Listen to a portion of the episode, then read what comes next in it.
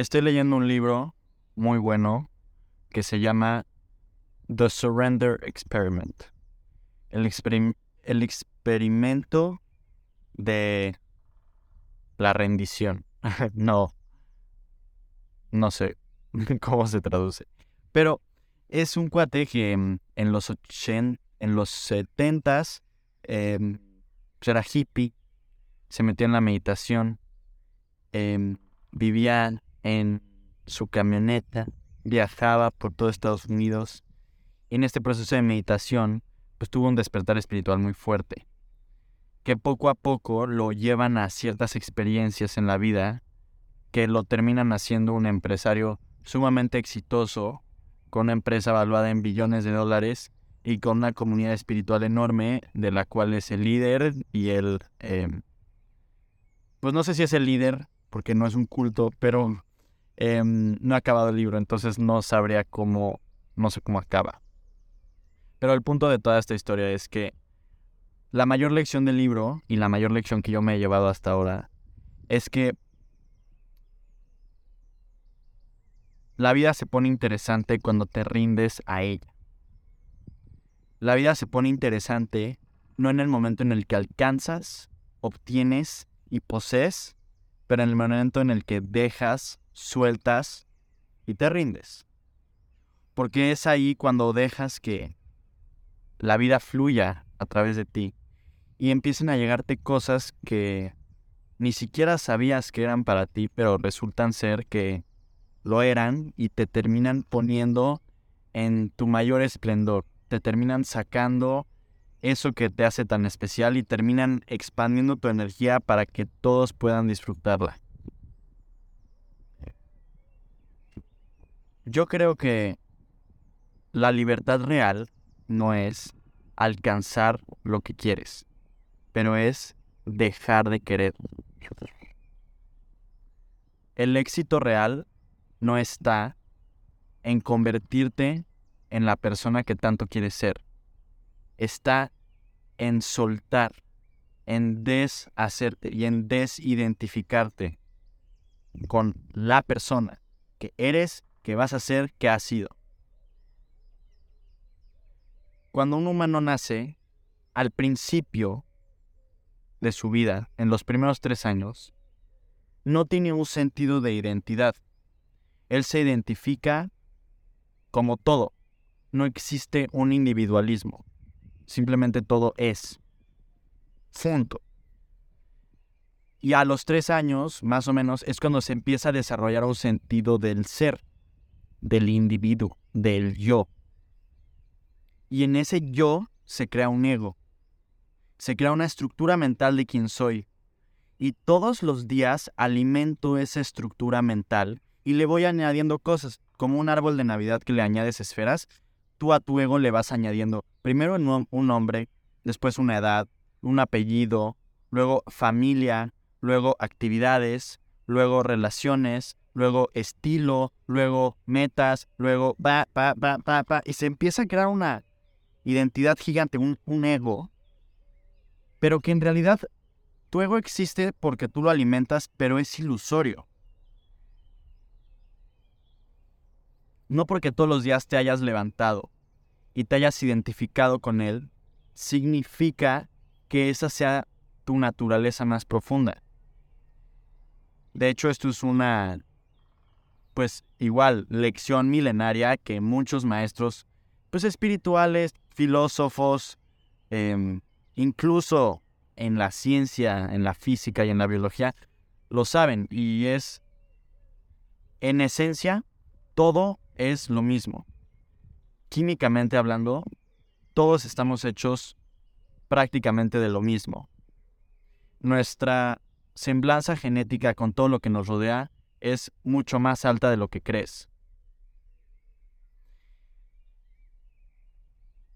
Y en el mundo mental nos separamos y creamos división por estas ideas, estos constructos mentales que poco a poco alimentamos y que nos separan y nos aíslan del mundo.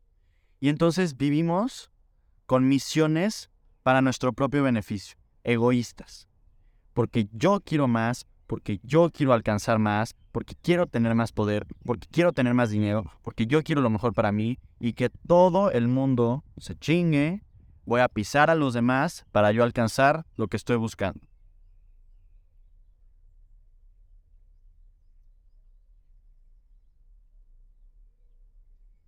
O aprendes con experiencia o aprendes con conciencia. Yo no he alcanzado esos objetivos gigantes que mi ego se pone, porque tengo objetivos muy grandes, soy una persona muy ambiciosa, pero sí puedo aprender con conciencia. No tengo que llegar a ellos, sentir el vacío de que no me llenen y entonces regresar y aprender la lección que estoy tratando de decir, cuando la puedo aprender ahorita escuchando a otras personas decirlas. Y esto es el objetivo real de todo lo que estás haciendo aquí, en este mundo, vivir tu día a día, es desidentificarte con ti mismo. Deconstruirte, desconstruirte.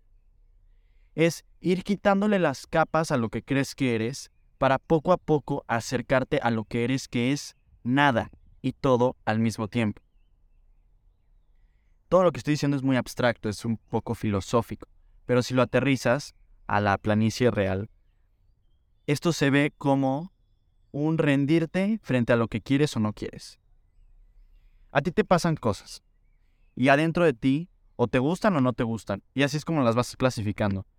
Me pasa esto, no me gusta, ay, me frustro. Me pasa esto, me gusta, ah, estoy feliz. No me gusta, me gusta, no me gusta, no me gusta. Nada, nada, nada, nada, nada. Y así vas discriminando toda tu existencia. Si algo que no te gusta y te tiene sufriendo te gustara, no estarías sufriendo. Significa que lo que te tiene sufriendo no es la cosa, sino es el hecho de que tú la estás interpretando como algo que no te gusta.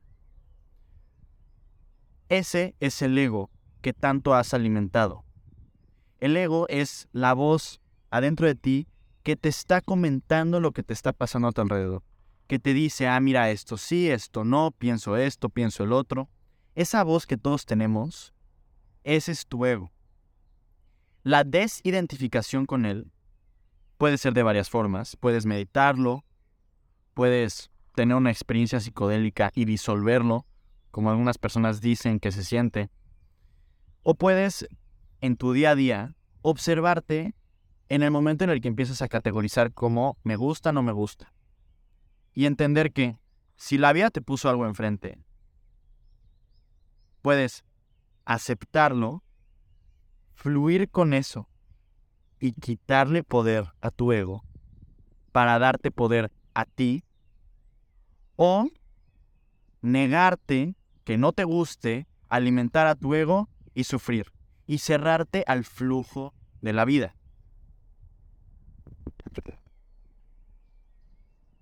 Así que sí, ese es el desafío. El desafío es que tú puedas tomar todas las cosas que no te gustan ahorita que están pasando en tu día, aceptarlas, entender que están pasándote por una razón muy específica, porque el universo, Dios, la vida, te está tratando de llevar a un camino, te está tratando de llevar a una versión de ti que probablemente sea lo que tanto estás buscando. Pero que por tú resistirte, te estás frenando en donde estás. Si sueltas y fluyes con lo que Dios, el universo o la vida te están poniendo enfrente, llegas más rápido a lo que tanto dices que quieres. Y en el proceso te desidentificas, te rindes frente a la ilusión de que eres tú.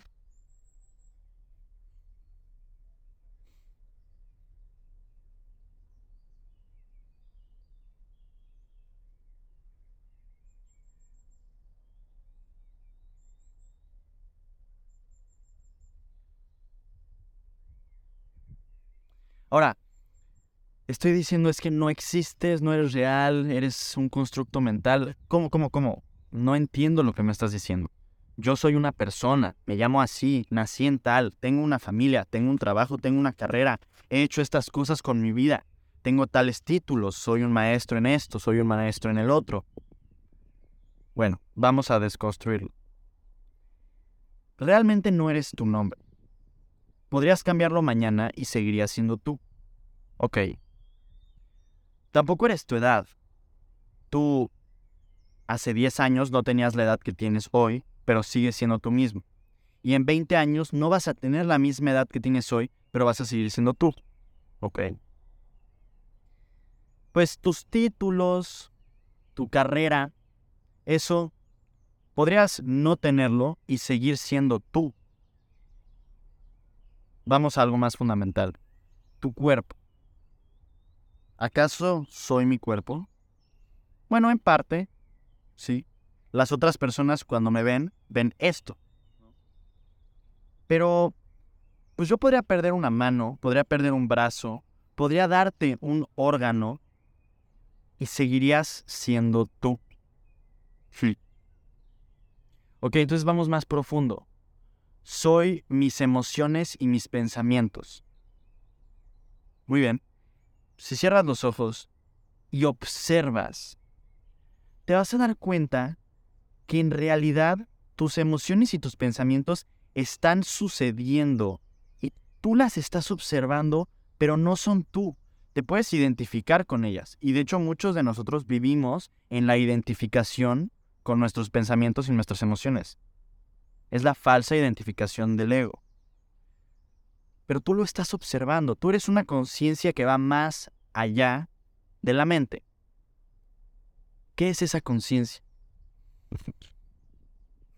No lo sé. Creo que no tiene palabras, creo que solo se puede sentir. Y probablemente diría yo que es paz, es amor, es em, tranquilidad, es conciencia, es el observador silencioso. Así es como me describiría a mí mismo. Pero ese... Pero ese observador silencioso no tiene una identidad como tal. Simplemente es.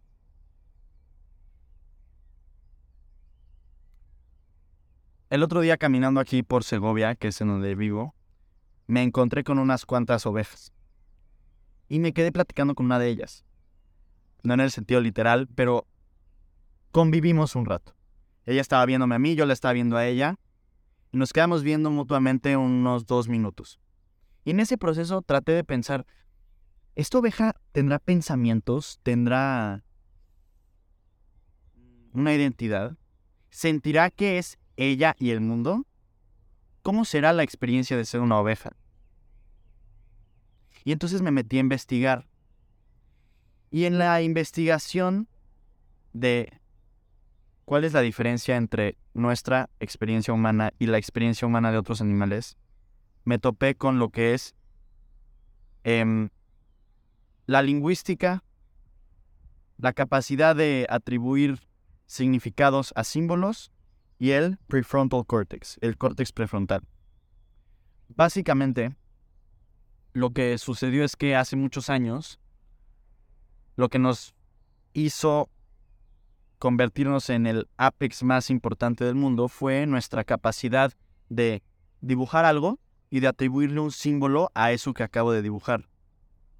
Y en ese proceso de poder atribuir un significado a algo visual, todo nuestro alrededor se convierte en cosas, incluyéndonos a nosotros. Ahí es cuando se crea el ego. Nuestra capacidad de comunicar, nuestra capacidad de entender el mundo a través de las palabras, que es la base del sistema cognitivo, es lo que crea tu identidad. Básicamente tú eres una red de palabras que le atribuyes un significado y que te identificas con ese significado. Eso es lo que eres. Pero a nivel profundo, no eres eso. Eres menos. No eres nada. Al igual que todo lo que está a tu alrededor, que no piensa como tú. Este árbol que tengo enfrente no piensa en que es un árbol, simplemente es parte del todo. Y ese es el reto de la experiencia humana poder rendirte frente a la falsa identificación con tu ego y fluir con lo que la vida te presenta enfrente, sin discriminarlo entre lo que me gusta y no me gusta, porque eso es ego. El ejercicio está en poco a poco, cuando no te gusta algo, soltar, dejarte ir y entender que no te está pasando por nada. Dios, el universo, la vida, tiene un plan para ti. Y al tú rendirte frente a eso que hoy no quieres aceptar, vas a seguir un camino que probablemente te lleve a donde tanto quieres llegar. Gracias por escucharme.